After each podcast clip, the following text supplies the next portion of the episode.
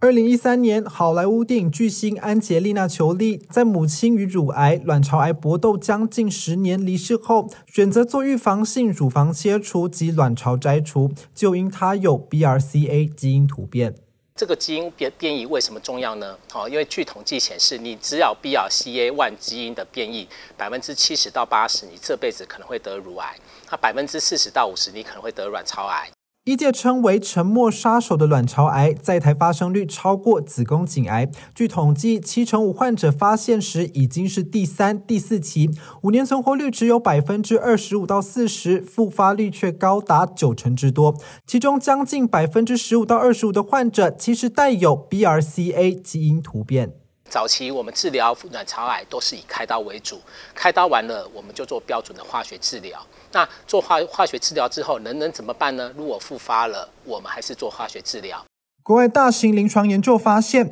晚期有 BRCA 突变的卵巢癌，对含铂化疗药物敏感度较活跃的患者，在化疗疗程后使用口服标靶药物 PARP 抑制剂作为一线维持性治疗，对延长无恶化存活期有帮助。作用关键在于 PARP 是癌细胞 DNA 的修复酶之一，抑制 PARP 的运作，癌细胞就无法完成修复，进而加速死亡。卵巢癌病人，你完成你的手术，完成的化学治疗，六个月以后才复发了，就认为是对含铂类的药物敏感性。所谓维持性，就说有没有什么药物可以一直用、一直用、一直用，让我们的复发能够更晚。实验研究，如果说你本身既有 BRCA 基因的变异，好，那如果你又用了这个 PAR inhibitor，好，那目前你如果没有用药的这一组，你可能会在于十三点八个月，你可能就会开始复发。可是目前的统计，你用了 PAR inhibitor 啊，那你可能会在三年内有百分之六十的病人是不会复发的。副作用比较像是一些疲倦、恶心。